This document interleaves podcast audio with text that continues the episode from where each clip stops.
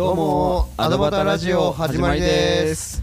砂犬でございます。富永誠です。よろしくお願いいたします。こここっちも映ってますか この番組は広告大好きな2人が広告に関わる出来事や出会いを通して聞いてる皆さんに興味を持ってもらい広告をもっと好きになってもらいたいそんな広告人学をお届けするラジオです、よろしくお願いいたします、よろしくお願いします、はい佐さん今回はですね、まあ、はい。前回、あのープロダクションが大事だよっていう話をちょっと力説させていただいたんですけど僕の方で、はい。あのーじゃあ実際にプロダクションってどういうことをしてるの？どういう人たちがいるの、まあ、広告人学をお届けするラジオなんで、はい。ちょっとはい。人にフォーカスした話を少しできればなと。人にフォーカスする、まあ役役職。役職ね、はい。オッケーオッケーオッケー。はい。と思っておりますと。はい。はい。まあ、じゃあプロダクションにはじゃあどういう人がいるのか。はいっていうところからまず紐解いていきましょうかね。そうですね。えーまずえっ、と仕事を取ってくるはいはいはい。プロデューサーという方がいらっしゃいます。これあれですよね、プロデューサー？ごめんなさいちょっと話こしようと申し訳ないんですけどプロデューサーって、うん。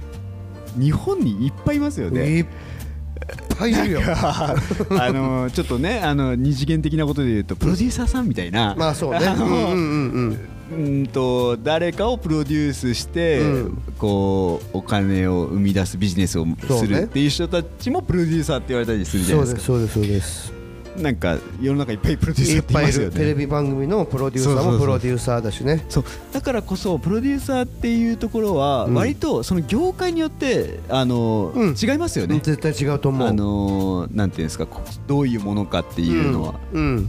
そうだね。だまあちょっとあれだけどテレビの場合プロデュー、まあ、テテレビ番組ね。と特にバラエティ番組とかの人って、えー、と番組のプロデューサーでありディレクターである人が多いはいはい。テレビ番組はね、はい。だけど、えー広告の場合はプロデューサーとディレクターを兼任してる人っていないよね。ほとんど。あいないですね。ほとんどいないでしょ、いないうん、だけどテレビ番組はプロデューサーとディレクターを兼任してる人っているよ。そそれっていうのは、うん。えっ、と内容を、うん。えーまあ、ディレクターっていうのはその内容の管理、管理というか、えっとクオリティを追求する人だと、うんそこは多分か変わらないと思うんですけどディレクターはそういう感じだと、うん。プロデューサーの人っていうのは、まあ、割とそのそれ以上の広い部分、うんうん。内容だけじゃなくて、うん。だからそテレビの場合はそれが含まれてるってことですねね。プロデューサーさんは。広告でいうプロデューサーってどういうどういう人かって営業さっき。あそうですね、えっと、仕事を取ってくる。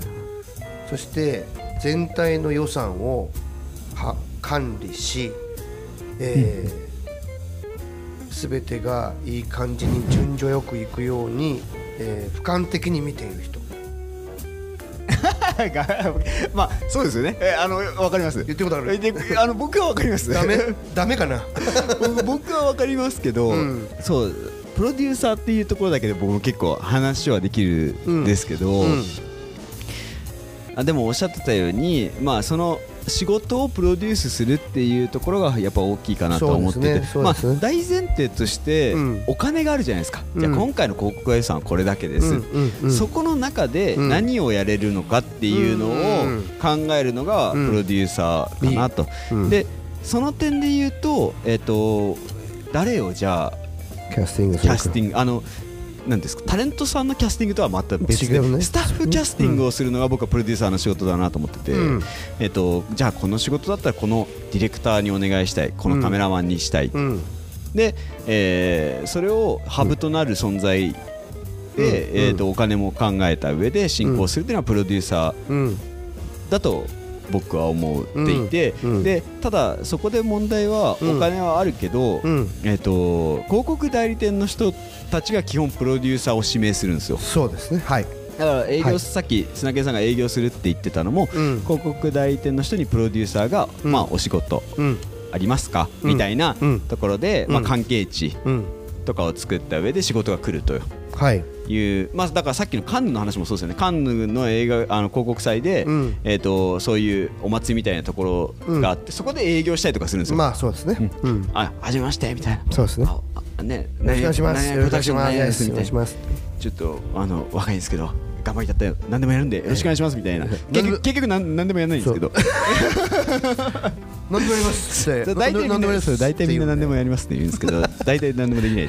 あのっていうとこっていうところではい。なんですけどまあだからえっとそのプロデュースする仕事をうん。いただいた仕事をプロデュースしてみんなが満足するようにうん。えー仕事を仕上げるうん。っていうのが、うん。えっとプロデューサーという仕事なので、うん。だからさっき砂木さんが言ってた、うん。謝るみたいなところっていうのは、うん。えっとプロデュースできてないから謝りに行くっていうことなんですよね、まあそういうことになりますね。だからみんなをハッピーにみんなが楽しく、うん。えーいい仕事だったねうんで最後、うん。思わせられるかどうかはプロデューサーの仕事かなと。そうだね。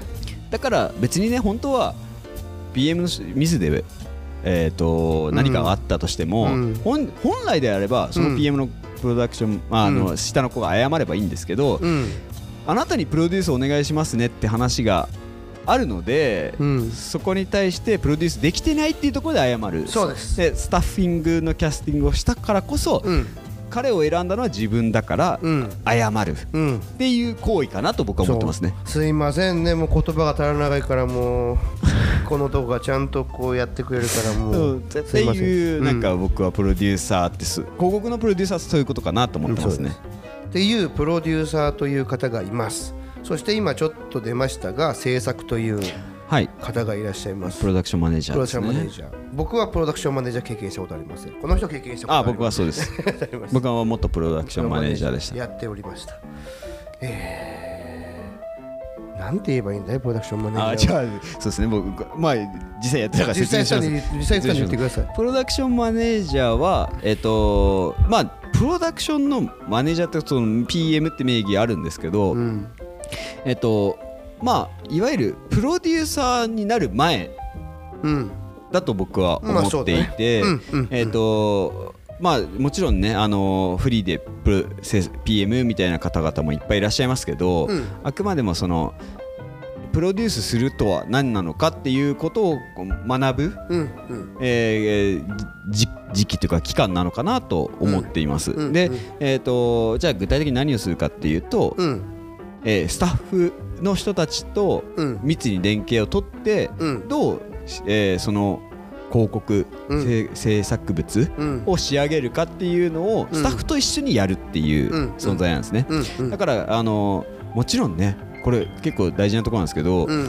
じゃあいつ、えー企画が決まりますとか、うん。いつ、えーなんですかタレントさんに提案しに行きますみたいなことって、うん。広告代理店の人から直接カメラマンとかみんなに連絡するわけじゃないじゃないですか。まあそうですね。うんで広告代理店の人は、えー、とプロデューサーに連絡し、うん。でプロデューサーの人まあね、人によってはですけど、うん。えーみそれぞれに連絡うん。したりとかするんですけど、うん。うん。あくまでも、えープロ全体のプロデュースであって、うん。えー、とスタッフとのやり取りとか、うん。うん。じゃあどうやって撮影しますかみたいな具体的なところはもうプロダクションマネージャーがね。マネージメントするんですよ。ね。だから、えーマネージャーってついてると思っていてだからそこじゃあ現場で撮影して終わって編集して、どうん。仕上げるマネをマネージメントするのがプロダクションマネージャーだと思ってます。ね素晴らしいその通りです。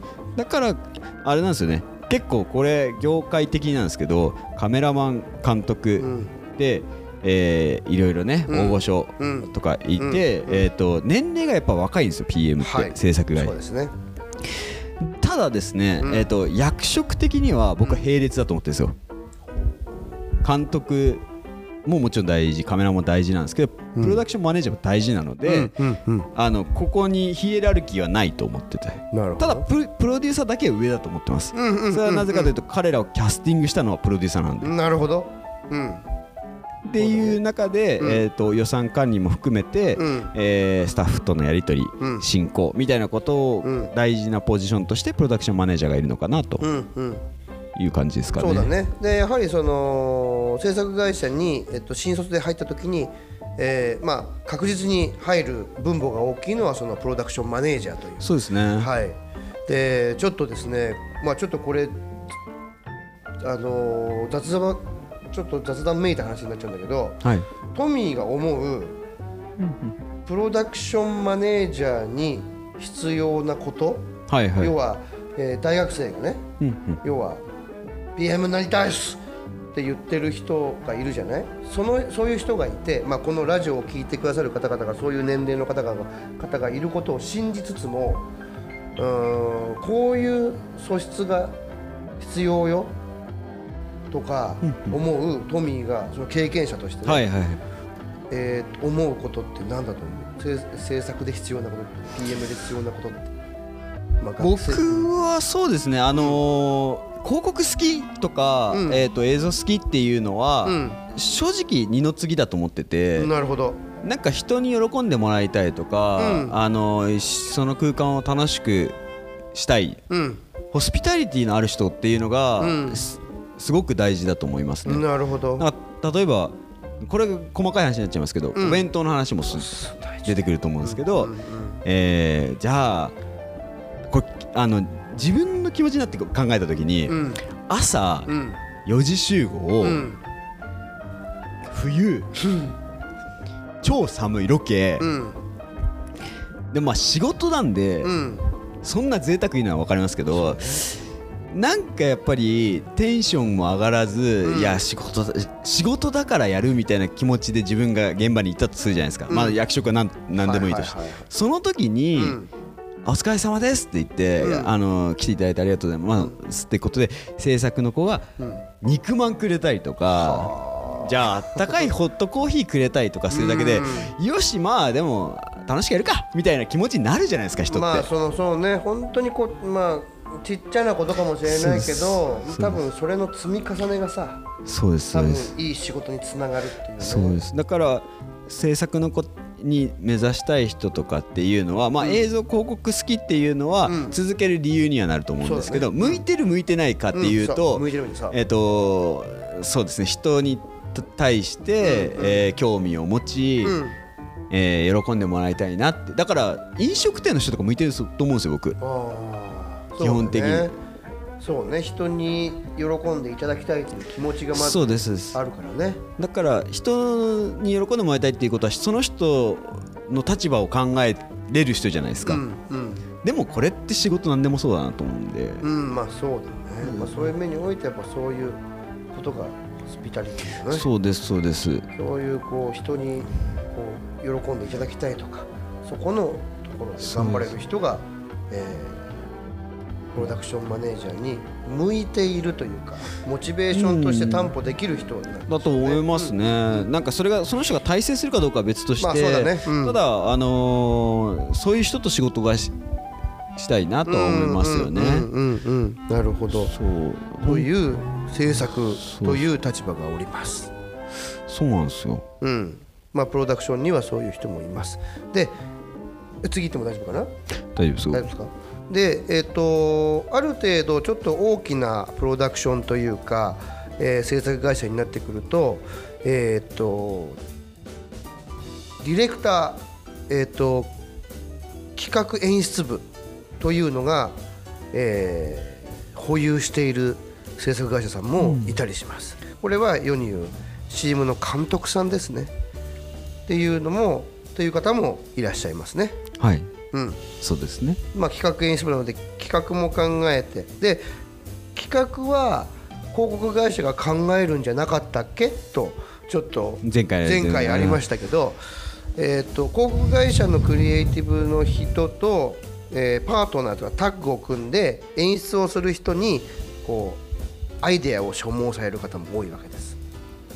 で演出もするけど企画もできる、えーディレクターそれが所属しているのが一般的にいる企画演出部と、えー映像に関する、えー、全てのえー責任者監督、えー演出部ですね。が、えーそのプロダクションに保有しているところもありますね。なんかこれ結構大事だなと思うのが、うん。あのこれ一個のど広告の流れだけで考えてうんると、うん。ちょっと現実とは乖離があって、うん。みんなうん、同時に案件をやってるじゃないですか。そうですね。仕事を、はい。同時並行ではい。企画、あの広告主別のはい。企業さんとかの案件や,、まあ、やらないと利益が出ないからなんですけど、うん。うん。あの会社としてお、うん。あのうん。収益出さなきゃいけないからなんですけど、はい。はい。だからこそ人員のたが足りないとか、うんあのー適材適所に人を置けないとかが発生するんですよ。はい。必ず。はい。でさっき砂健さんが言ってたプロダクションにいるディレクターだったり企画の人たちがいる理由っていうのが、うん。広告代理店の中で、うん。じゃあ例えば女性商材うん。のうん。メーカーさんへの提案なのに、うん。男性しかいないと。ゴリッゴリの男性しかいないそう。うん。でうんそれって、えー、とその広告をじゃあ誰に届けるのかって言った時に、うん。女性なわけじゃないですか、まあそうだね。まあ、例えば、えー、とせ生理用品のものだったりとか、うんうんうん。男性絶対分かんない部分。そうだね。うんうん。でもその、ね、さっき言ってた案件が重なってたりとか、うん。えー、と人員不足適材適所に置けないっていう時に、うん。やっぱりうん。プロダクションのところからうん。女性の企画の人を出してあげたりとか、うん。そういうところであの補完し合ってるんですよね。はいはいはい代理店とプロダクションっていうのは。うん。でそこはちょっとか、えー、と最近はちょっとカニバってきてししまってきてるっていう問題はあるんですけど、はいはいはい。ね、制作会社で全部できちゃうんじゃねみたいな話も。あるし、はいはい。ただそういう話なので、まあうん。基本的にそう適材適所に置けないから補完し合って広告代理店と制作会社っていうのは今いろいろやり取りしてるよっていう、うん。なるほどね。そうなりますよね。っていうねというので、えーそういう現状もありつつ、まあ、補完し合いながらそういう企画演出部の方と連携をするというのでディレクターと言われる方が方が、えープロダクションの中にいるいますね。これなんでいるんですかね？社内に。まあ元海外で言うと、うん、フリーが多いよな。海外ってプロダクションの中にディレクターがいてその人に指名で仕事が来て、うん。そのプロダクションがやるじゃないですか、まあそういうのあるね。うん。割とそういう系、だからあのディレクターにお願いしたいな有名なうん。人にしたかったあじゃあこのプロダクションにしなきゃいけないみたいな、うん、多分ねそれ多分すごい日本的な感じするんだよね、はいはい。あのまあ今も言葉としてあるけど昔すごい流行ったワンストップというはいはい。のがありますよね、要は大きな会社はえーっとそういう CM 制作会社の場合ですけど、グラフィックもやりますとか。で映像もやりますとか。ウェブメディアもできますみたいな。そうするとこうなんかそこに、はい。そこに任せりゃ全部できますよみたいなので、はい。要は外にいる人じゃなくってディレクターも全部うちで抱えて全部こうワンストップでできますよっていう考え方なんじゃないかなって思うんだよね。あそれ海外の場合ってことですよね。日本。日本がああなるほど。じゃあもともとで言えば、えーディレクターっていうのはまあまあ保有してないとこが多かったんですかね？でもやっぱりそれも考え方でやっぱりほら東映とか松竹とかってやっぱり抱えてたんだよ。映画監督を。ほうほうほう抱えていたんだよ。じほうじゃあ。自分のところの映画しか撮らない監督なんだよ要は。なるほど。貸し出しできないからね確か。うんだから山田洋次さんは今でも松竹か。松竹の監督なんだよ。ああじゃあ松竹の映画しかし基本は演出されないっていう。そうだよね。ああなるほど。そうでもそう言われてみるとそうですね。多分そこってやっぱり映画的な資質が残ってるんじゃないかなって思うんだよ、なるほどね、うん、やっぱ監督を抱えてるっていうことはやっぱある程度のステータスだと思うんだよね。ああそうですね。プロダクションに確とっても。うんうん。有名な。有名な監督を10人抱えてるだうんっていうような感じってやっぱりこうそこってステータスになると思うし多分そこにいっぱいいい仕事が来てる環境的にいいからこの人はこのプロダクションにとどまってるんだなっていう感じにもなるし、まあそうですね、うん、なんかそその話で言うと結構ディレクターってうん作品に色がつくつくじゃないですか。うん、まあね面白くやるしこの企画はなんか割と会話劇だなみたいな人は、このディレクターで行きたいみたいな話だったりとか、うん。なんか絵がかっこよくパシパシみたいなうん。であればこの監督ってうん。分かれてくくると思うんですけど、うん。まあ、それがどんどん積み重なってってね。カラーがね。はいそこから出てくると思うんですけど、うん。プロダクションのプロデューサーってうん。これはすごく大事な話だとは思うんですけど、うん。カラーがつきづらいんですよね。そうだね。だっていろんな仕事が来るからね、そう。うん、でそれをちゃんとここの予算の中に予算の中に収めてそれを移すっていうことが仕事だからね。そう。だから話戻りますけど、うん。プロデューサーとディレクターは広告ではうん。一緒になりづらいんですよ、そうだね。なりづらいね。確かに。そうそうだね監督は色をどんどん出していきたいから あのいろんなことをトライしたいけど、はい。プロデューサーは予算ありきなんで。いい話してるねお前今日。本当自分の環境だった話なんで、まあね。そうなんですよ。だからだからテレビとは違ってプロデューサーがディレクションディレクター兼任してないっていうのは多分そういう理由あなんですよ。ーなるほどね。広告ではそれはなりえないんだよそうなんです。だから僕があの今現あと前の職場で、うん。プロクリエイティブプロデューサー兼プランナーってしたんですよ名義を。なるほど。プラ企画も考えるプロデューサーみたいな、うん考えたんですけど、うん。うん企画通すいい企画作るには予算関係なく考えないとダメなんですよ。なるほど。うん。こう僕これ広告代理店の中での話なんですけど、はいはいでもやっぱさっきの話でプロデューサーとディレクターが、うん。えー、と共存同じ人にはならないっていうのは、うん多分そういう理由だなと思ってて、なるほどね。そう割と身身に染みた話というか。企画通せないんですよ。こじんまりとしちゃうから。この予算でこの企画できるかなって思った瞬間に、うん。あの魅力が半減するんですよ やっぱり。なるほど。面白いね。多分その点は大きいんただまあ僕は、えーと予算感も含めてうん。理解した上で進行できるプランナープランニングをできる人っていうのがうん。大事だなと思ってうん。自分にその名を貸したんですけど、なるほど。まあでも今思えばプロデューサーとディレクターが混在しないのはそういう理由かなと思います。うん。なるほどね。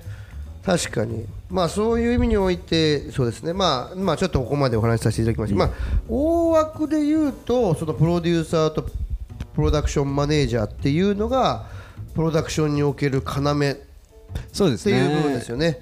そうですね、まあ、あとはうんまあ会社としての総務、法務だなんとかいろいろまあもちろん。もちろんありつつ、まあ、人事とかね普通にありますけど、まあ、そこにまあプロデューサーと PM っていうところで言うっていうとまあ他になんかウェブも作れるっていうところもなんかじセクションありますけどそれもやっぱりプロデューサー PM っていうことは変わらなくそこに源泉と存在しているので、あプロウェブの場合プロジェクトマネージャーって言いますよね。ああそう。ウェブの場合プロジェクトマネージャーっていうね。いう思った俺も。なんでなんですかね。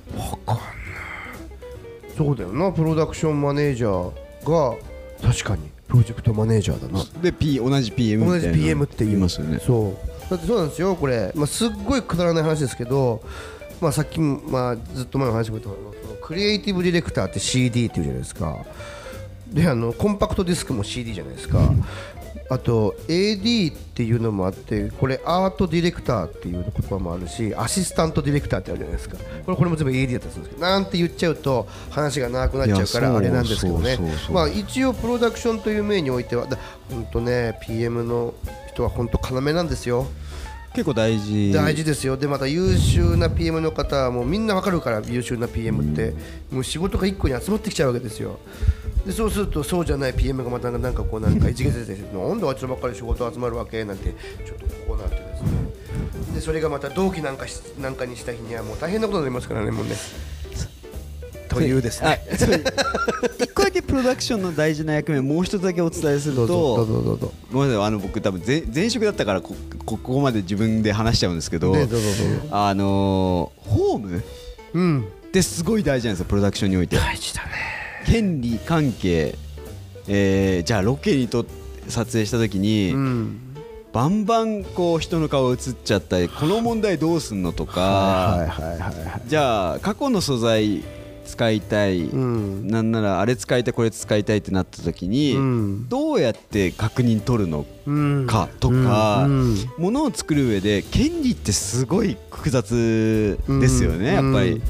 著作権とかそうだよね。だから肖像権。そう。だから作っている人たちって与えられたこのお題に対して作りますって言ってるけどそういうなんて言うんだい？リーガルなそういう法務的な法律とかそういうところってあんまり考バえずに考えてるつもりだけどそこまでプロフェッショナルじゃないからだけどそれを、まあ、コンテとか、まあ、相当これやべえんじゃねえのっていう時はプロデューサーの方がホームに持っていくわけですよね。そうですそうです。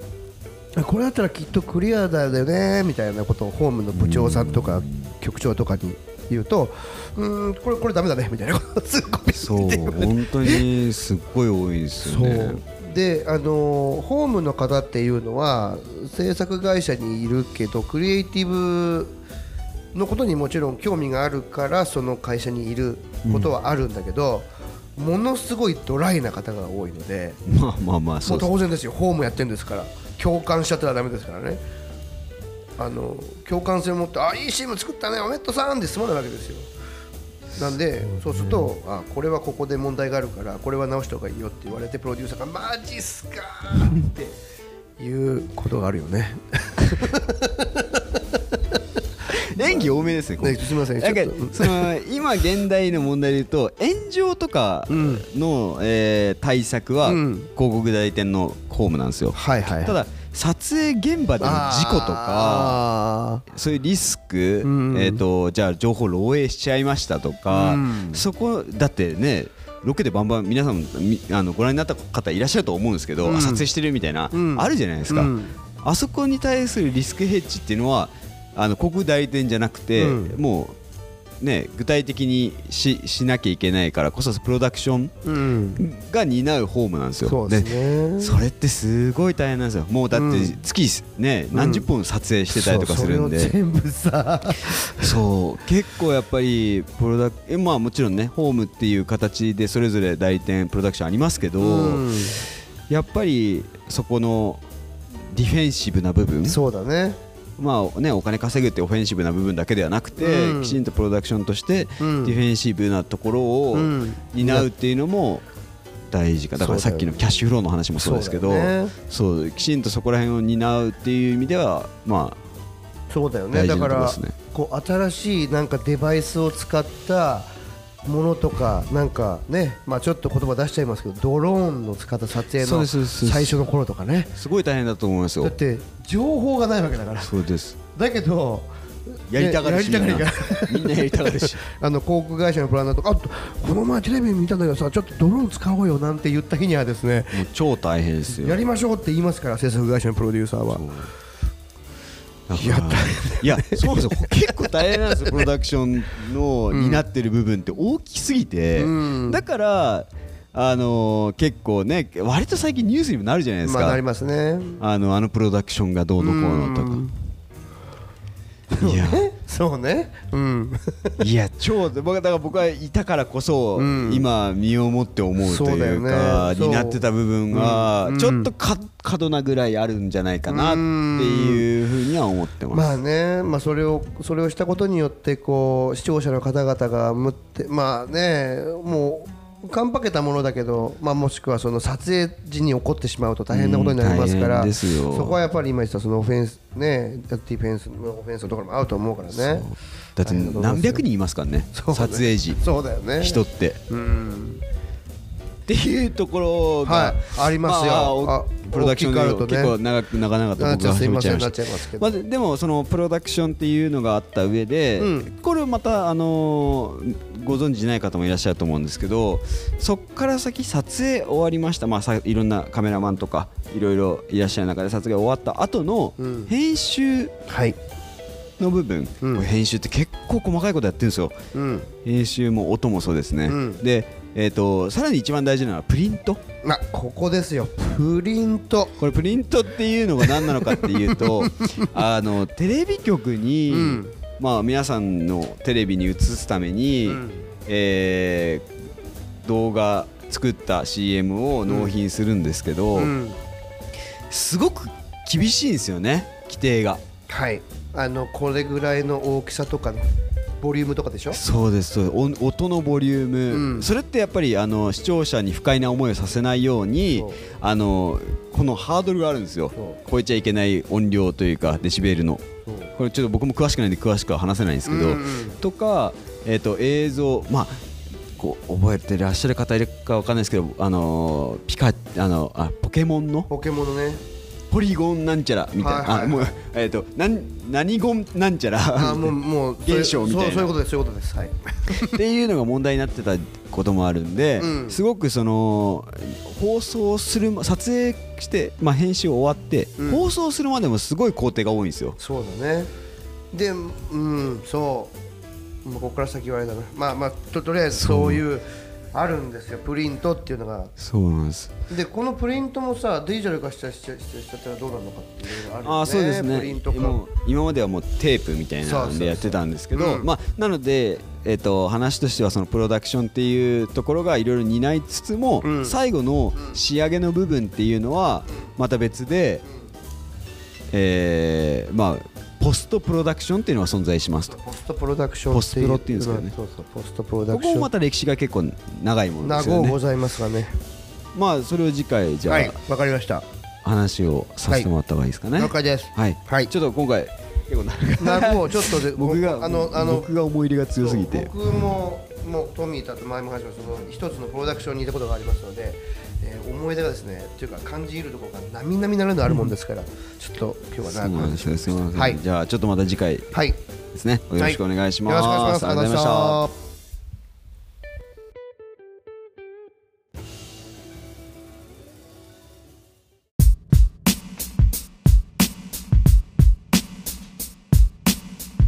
Oh, thank you.